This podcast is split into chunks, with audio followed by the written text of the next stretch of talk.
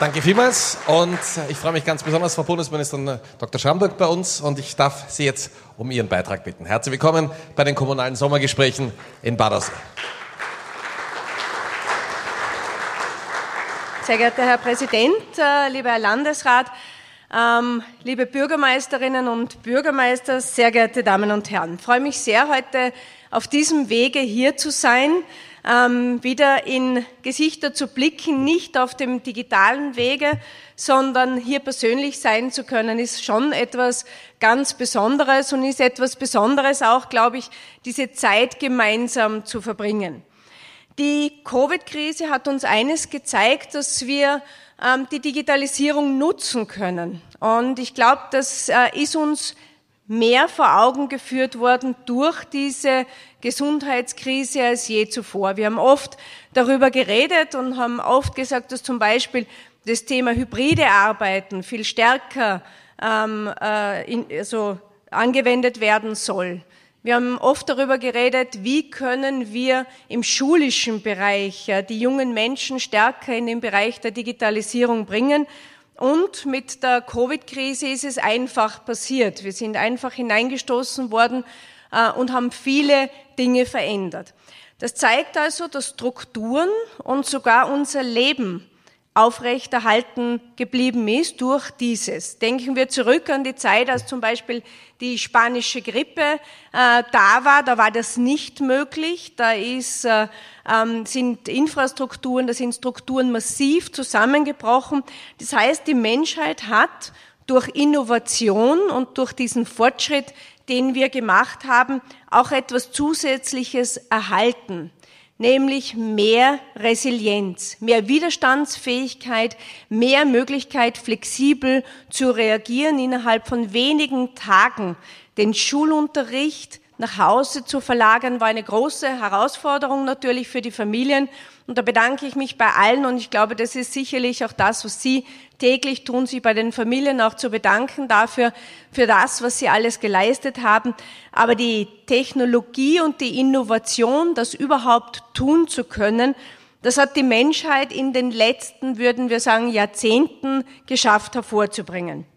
Und nun stehen wir vor einer neuen Herausforderung, die ist ja das Thema heute des heutigen Tages oder des gesamten, ähm, des gesamten, der gesamten Veranstaltung, ähm, dass wir schauen, wie können wir zusätzliche Herausforderungen, die es auf dieser Welt gibt, die es uns in unserem Leben gibt, lösen.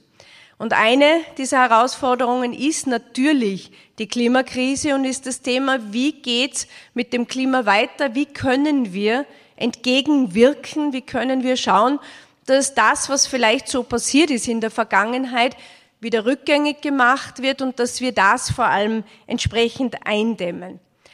Und das sind diese beiden Dinge, die Klimakrise und die klimatische Transformation auf der einen Seite und die digitale Transformation kein Widerspruch, sondern sie sind zwei Seiten derselben Münze.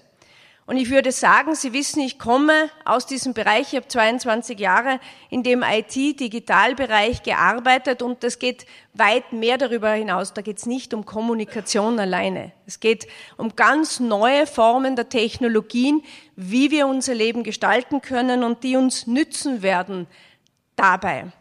Wir haben also die Instrumente in der Hand. Viele steht zur Verfügung. Wir müssen sie jetzt zusammenfügen.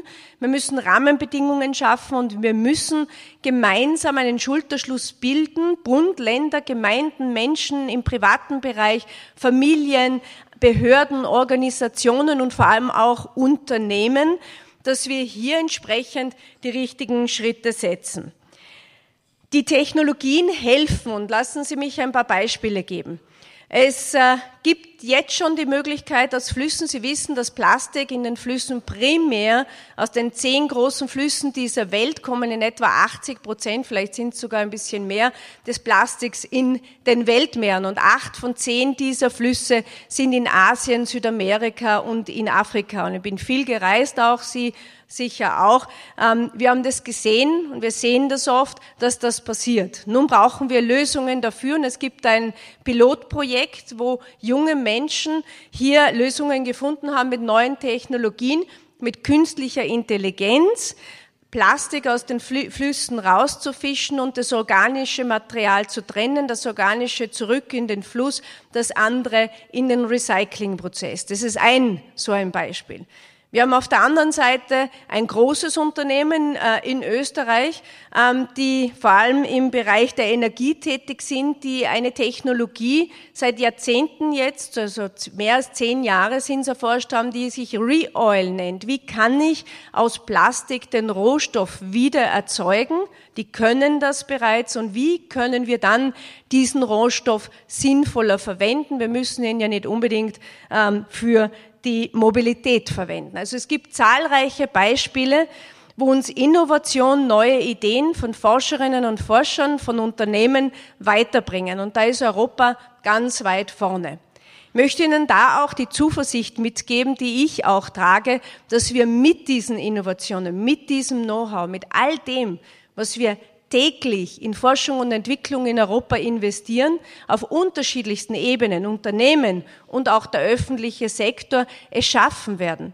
Wir haben die Möglichkeiten und uns stehen die Ideen und die Möglichkeiten zur Verfügung. Da ist Europa auch ganz weit vorne. Wenn wir uns die Patentanmeldungen anschauen, haben in diesem besonderen Jahr, in dem Covid-Jahr, Europa China überholt. Das heißt, wir sind innovativ, wir waren immer Erfinder wenn wir schauen, wo das Thema UMTS herkommt, wo das WLAN erfunden wurde ist, wo der Touchscreen erfunden wurde, den Sie heute alle verwenden, das war in Europa. Das war in CERN so um 1973, 74 muss es gewesen sein. Dort ist die Grundlagenforschung gemacht worden dafür, dass wir heute unsere Supercomputer in der Hosentasche mit dabei haben. Und wir wissen nicht genau, welche Forscher zu welchen Ergebnissen kommen. Und darum ist ein ganz wichtiger Punkt in dieser Zeit jetzt, dass wir technologieneutral forschen. Was bedeutet das? Wir in der Politik, wir wissen nicht, welche Technologien uns weiterbringen und was wir nicht tun dürfen ist. Wir dürfen nicht im Vorfeld einengen. Und da gibt es im Moment Tendenzen auch dazu und dafür stehe ich definitiv nicht. Wir wissen auch nicht in der Mobilität, welche der Technologien sich durchsetzen werden. Das Rennen ist noch nicht gelaufen zwischen den E-Fuels, der E-Mobilität und vielleicht dem Wasserstoff und anderen Innovationen, die wir vielleicht gar nicht kennen und die disruptiv sind. Deshalb müssen wir Rahmenbedingungen schaffen, dass geforscht werden kann. Und da ist Österreich ganz weit vorne, Österreich auf Platz eins bei Forschungs- und Entwicklungsaufgaben, wir dürfen Ausgaben. Wir dürfen noch besser werden bei der Umsetzung. Aber was wir nicht tun dürfen, ist Programme einschränken und den Unternehmen, die es in ganz Österreich gibt, in ihren Gemeinden gibt, die dort forschen und entwickeln, einschränken und ihnen sagen, ihr dürft jetzt nur in diese Richtung forschen, weil wir von der Politik wissen es besser. Wir wissen es nicht besser. Wir müssen diese Offenheit behalten, damit wir in Europa entsprechende Chancen haben, gerade unseren Vorsprung in diesem Bereich, da sind wir ganz weit vorne, gegenüber China und auch den USA aufrechtzuerhalten und weiter auszubauen. Wir sind in den unterschiedlichsten Bereichen weit vorne und da ist Österreich auch vorne. Ich nenne nur das Bereich Green Materials. Wir glauben immer, wir sind gar nicht so gut, weil wir auch oft sehr selbstkritisch sind. Das ist auch gut, damit wir weiterkommen. Aber es ist auch eine Mentalität, vor allem im deutschsprachigen Raum, ähm, da immer mit dem kritischen Auge hinzuschauen. Aber wir dürfen auch mit dem anderen Auge hinschauen, nämlich mit dem Auge, das uns sagt, dass wir gut sind, dass wir die tollen Wissenschaftler haben, tolle junge Leute, hohe Skills überall in Österreich, in Europa und dass wir diese Dinge entsprechend weiterbringen werden. Was wir da aber auch brauchen, ist der Schutz dieser Ideen. Und mir ist es ganz, ganz wichtig. Intellectual Property zu schützen ist ganz wesentlich. Und möchte Sie aufmerksam machen auf eine Diskussion, die da im Zuge von Covid entstanden ist, wo der amerikanische Präsident ganz einfach gesagt hat, ja, geben wir mal den Patentschutz auf, den Patentschutz auf für das Thema der Impfungen, also die Entwicklungen, die in Europa gemacht worden ist. Da redet er sich leicht, denn die Entwicklungen sind in Europa passiert und von kleinen Unternehmen und österreichische Unternehmen waren mit dabei. Und dann zu sagen, was über Jahrzehnte investiert worden ist, nicht nur von der öffentlichen Hand, sondern auch von den Unternehmen, das heben wir jetzt einfach mal so auf und äh, stellen das generell zur Verfügung. Das kann nicht der Weg sein. Und warum sage ich das? Weil ich in dieser Technologiebranche groß geworden bin. Ich war 22 Jahre dort tätig und ich habe gesehen, was passiert, wenn Intellectual Property gestohlen wird und wenn Intellectual Property, wenn Erfindungen kopiert werden. Wir reden immer davon, dass wir nicht mehr die größten Technologieunternehmen in Europa haben. Ich habe für eines dieser größten Technologieunternehmen gearbeitet mal. Wir hatten 150.000 Mitarbeiter. Das Unternehmen hat sich Alcatel genannt und war französischen Ursprungs. Diese Unternehmen gibt es heute nicht mehr. Wir haben drei große Technologieunternehmen. Und warum gibt sie nicht mehr? Weil die Europäische Kommission, und das ist eine ganz klare Nachricht dorthin, der Giro ist noch nicht da, aber es hat sich geändert, Gott sei Dank, damals nicht aufgepasst hat weil sie uns nicht geschützt haben und weil sie nicht aufgepasst haben, was sind Technologien, die in Europa bleiben sollen, die wir nicht ausverkaufen und Technologien, die wir nicht einfach aufgeben, sondern die vom öffentlichen Interesse sind und nicht für diese Generation alleine, sondern für die nächsten Generationen. Also sich jetzt zu wundern, warum der Technologiesektor zurückgefallen ist, ich war mit dabei. Ich kann es genau beschreiben, warum. Und deshalb werden Sie auch gesehen haben, dass äh, ich mich besonders eingesetzt habe, wie wir die Ratspräsidentschaft haben, dass wir ein FDI-Screening machen. Was ist das? Ein Fachbegriff, ähm, in dem wir Investitionen uns anschauen. Wenn Unternehmen in Europa und in Österreich übernommen werden, schauen wir jetzt genau hin. Wir haben ein Gesetz dafür. Wir schauen jetzt genau hin und was wir da auch tun ist, wir geben auch entsprechend Auflagen. Und ich weiß, da ist nicht jeder immer begeistert davon und ich bin auch in einer Welt aufgewachsen, wo in den 80er Jahren es normal war, dass jedes Unternehmen nach Europa hereinkommen konnte und jedes Unternehmen übernehmen konnte. Aber was daraus entstanden ist, das sehen wir in der Technologiebranche, also da brauchen wir nicht theoretisch reden, das sehen wir an einem praktischen Beispiel. Und darum müssen wir dieses Know-how schützen und wir müssen es entsprechend auch weiter ausbauen, denn dieses Know-how wird uns helfen, die Klimakrise zu bewältigen und auch die entsprechenden äh, neuen Wege zu gehen, von denen wir jetzt oft noch nicht genau wissen, welche Wege das sind. Was wir dafür brauchen, sind die besten Leute. Wir brauchen digitale Skills, wir brauchen innovative, die beste Ausbildung. Und darum ist es wichtig, dass wir in die Ausbildung unserer jungen Menschen investieren. Wir haben eine Allianz für digitale Bildung auch gegründet und es geht darum, dass wir jetzt das umsetzen. Es steht alles geschrieben im Regierungsprogramm. Wir haben es oft genug diskutiert in den unterschiedlichen Ebenen. Jetzt ist es die Zeit der Umsetzung dass wir schauen, dass wir dieses digitale Know-how möglichst schnell nicht nur in die Schulen bringen, sondern auch den Erwachsenen ermöglichen, dass sie laufend und lebensbegleitend dieses Lernen also tun können.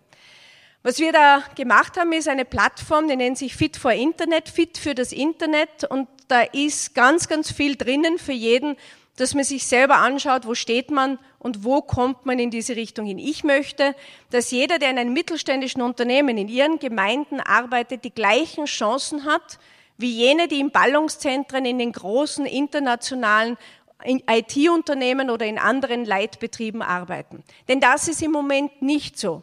Ja, es ist oft nicht so einfach, mit dem Chef, der Chefin zu sagen, was brauche ich denn jetzt eigentlich für Know-how? Also man arbeitet in dem Bereich, man hat viel zu tun da ist oft erstens nicht die Zeit und zweitens auch nicht so das Wissen da. Und da brauchen wir Unterstützung. Und dafür ist diese Allianz, dass es ermöglicht, dass wir Geld zur Verfügung haben, dass wir hier weiterbilden, dass wir ausbilden, die Lehrlinge ausbilden, die Erwachsenen abholen in den KMUs, dass auch sie noch in der Lage sind, in den nächsten Jahren mit dabei zu sein. Das ist sicherlich einer der wichtigsten Punkte, den wir in Europa haben, die digitalen Skills auszubauen. Und nochmal, ich rede da nicht davon, dass wir in der Lage sind, mit dem Handy miteinander zu kommunizieren. Da geht es darum, dass man kreativ gestalten kann, dass man dieses Know-how dafür nutzen kann, neue Geschäftsmodelle äh, zu entwickeln. Ich gebe ein ganz einfaches Beispiel.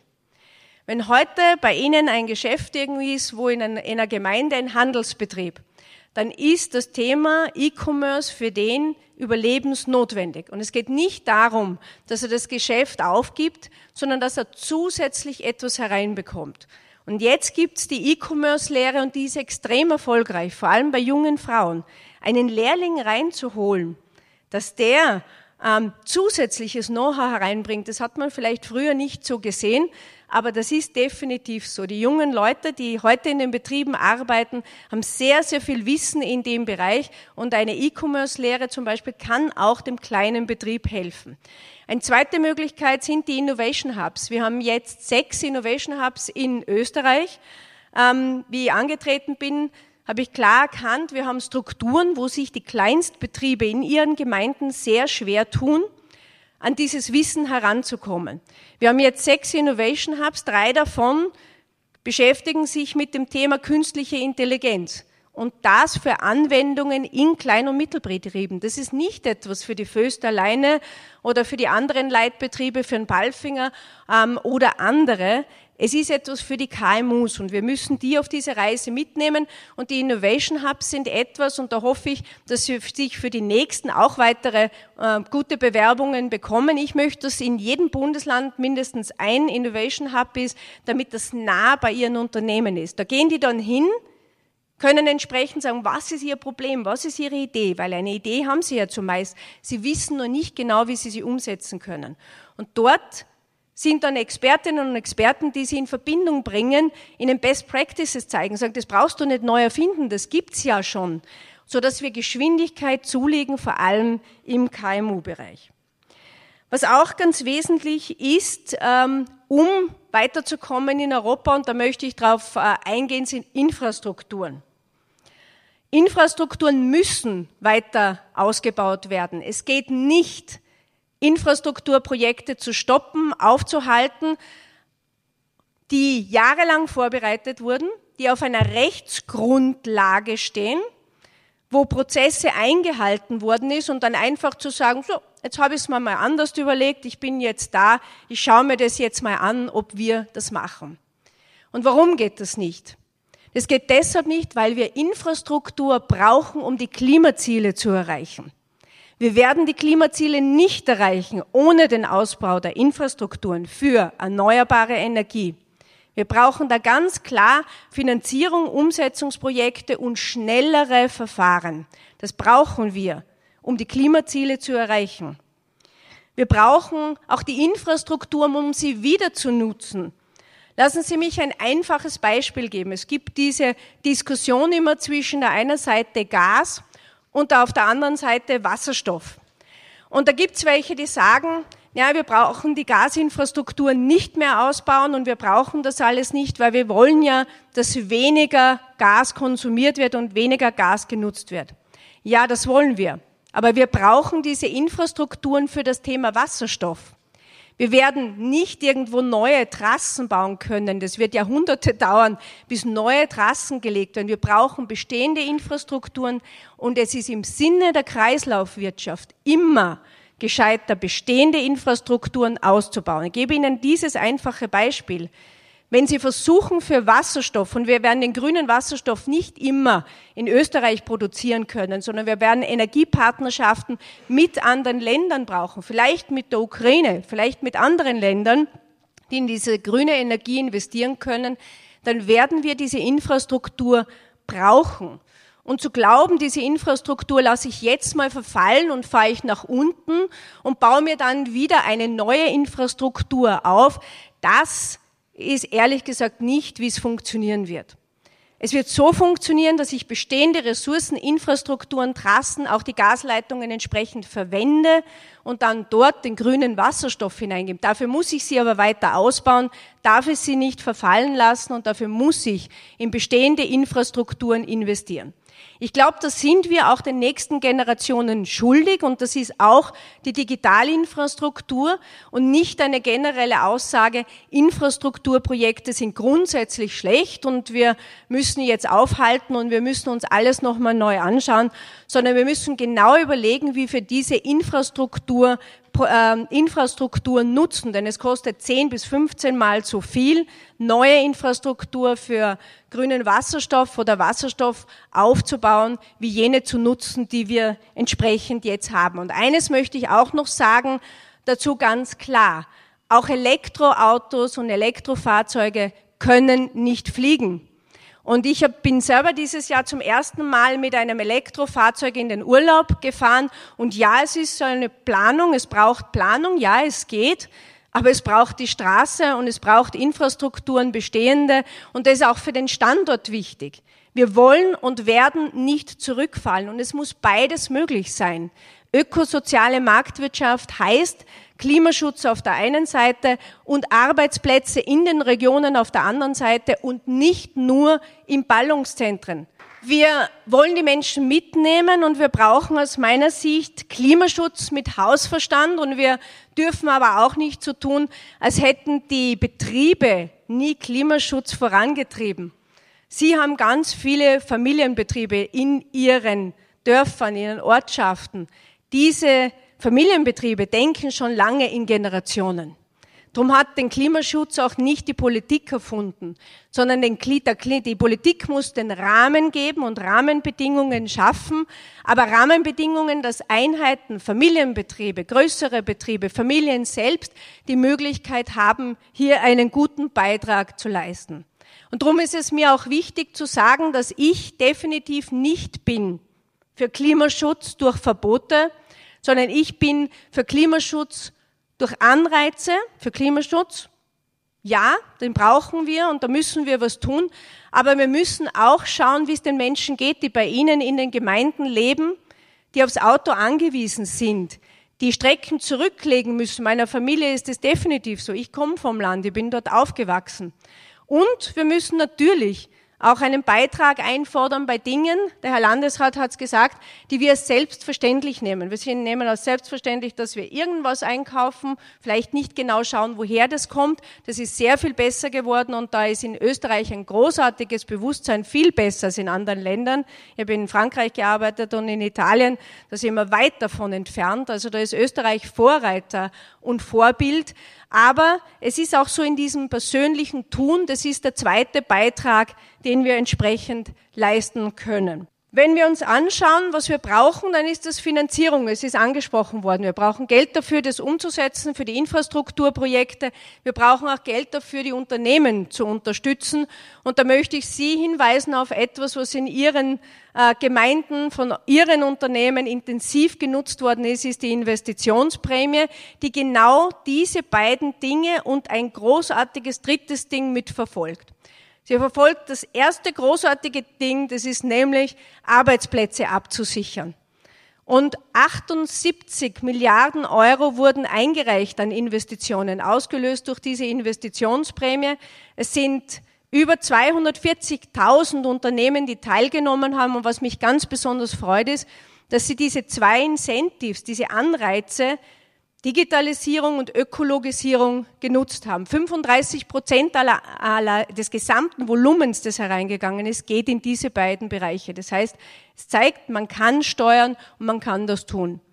Und ganz besonders großartig ist, dass 50 Prozent des Gesamtwertes der Investitionsprämie, also nicht der Anträge, der Anzahl der Anträge, weil das wäre leicht, sondern 50 Prozent des Geldes, das beantragt worden ist, geht in Kleinbetriebe und Kleinstbetriebe, in mittelständische Unternehmen.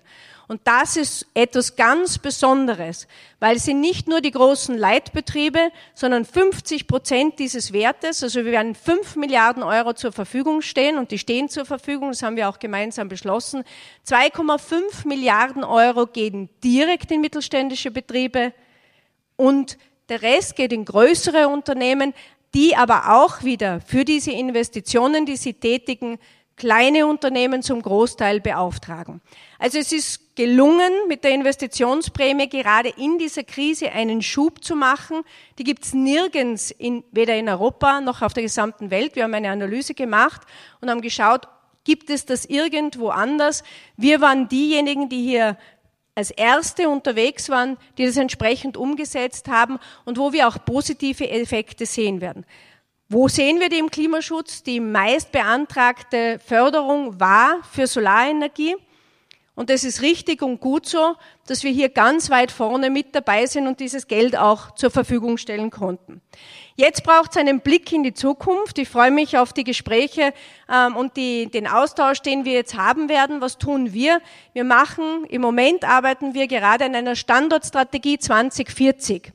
Wir brauchen diesen Blick in die Zukunft und der Professor Henschläger hat sicher gesagt, wir müssen ambitionierte Ziele setzen und die sind unter die zehn Top führenden Länder dieser Welt zu kommen. Wir sind im Moment im Mittelfeld unterwegs und äh, was wir tun müssen, wir müssen investieren und wir müssen klar für Österreich definieren, was sind unsere Schwerpunktbereiche, wo wollen wir hin. Das muss ich für jedes kleine Unternehmen tun, das muss ich auch für ein Land tun und das tun wir jetzt.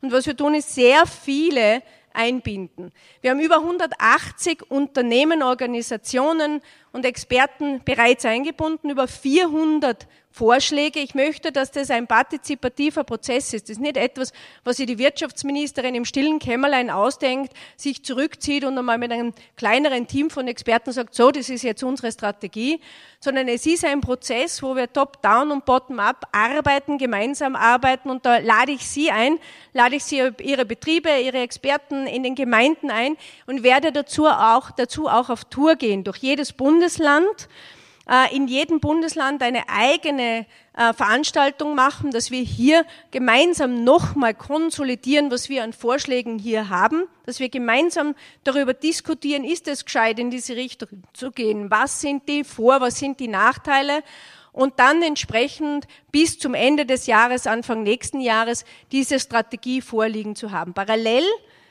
braucht es Umsetzungsprojekte. Die Welt hört sich nicht auf zu drehen. Der Wettbewerb mit den Kontinenten ist groß. Das heißt, nicht glauben bitte, wir hören jetzt auf mit unseren Maßnahmen ähm, und äh, warten jetzt mal, bis wir die Strategie haben, dass wir wissen, wo wir hingehen. Wir nehmen unsere Stärken und die liegen auf der Hand und stärken diese. Und die sind genau in diesem Bereich der smarten digitalen Produktion in kleinen Einheiten vor Ort in Europa und in Österreich, vor allem in Österreich, in kleinen Einheiten zu produzieren, denn dann habe ich ja weniger CO2-Problem um mit neuen Technologien auch über dieses Fachkräftethema hinwegzukommen. Das zweite große Thema sind Grüne Energie, nachhaltige Energieerzeugung, diese Energiewende ist ein großer Schwerpunkt. Der dritte Schwerpunkt habe ich vorher erwähnt, sind Green Materials. Österreich ist da ganz weit vorne. Ein viertes Thema ist das Thema Life Science. Wir haben gesehen, wie wichtig das Gesundheitswesen nicht nur die Versorgung, sondern auch die Produktion, dass wir Impfstoffe haben, dass wir Medikamente in Europa haben, wie wichtig das ist. Und ich war damals sehr überrascht zu sehen, dass die letzte Penicillinproduktion, die letzte der gesamten westlichen Welt, nicht nur von Europa oder Österreich, sondern auch inklusive USA, abwandern sollte nach Asien und ich habe das verhindert. Sie ist in Kundl. Wir arbeiten mit dem Unternehmen intensiv zusammen. Wie kann man den Produktionsprozess in Europa halten? Warum? Wir brauchen die Medikamente, die auch in Europa erzeugt werden, die Impfstoffe, die in Europa erzeugt werden. Die geopolitische Lage ist nicht immer gleich, sie entwickelt sich und da braucht Europa eine Resilienz, eine Unabhängigkeit und gleichzeitig zusammenarbeiten mit den anderen globalen Partnern. Wir sind ein exportierendes Land. Es ist nicht entweder oder, sondern es ist beides zu erreichen, genauso wie in der ökosozialen Marktwirtschaft. Es geht darum, den Klimaschutz genauso vorne hinzustellen wie die Arbeitsplätze und hier Lösungen zu finden im Austausch mit Ihnen. Darauf freue ich mich jetzt dann auch im Anschluss. Sag herzlichen Dank und äh, wünsche uns noch gute Gespräche. Dankeschön.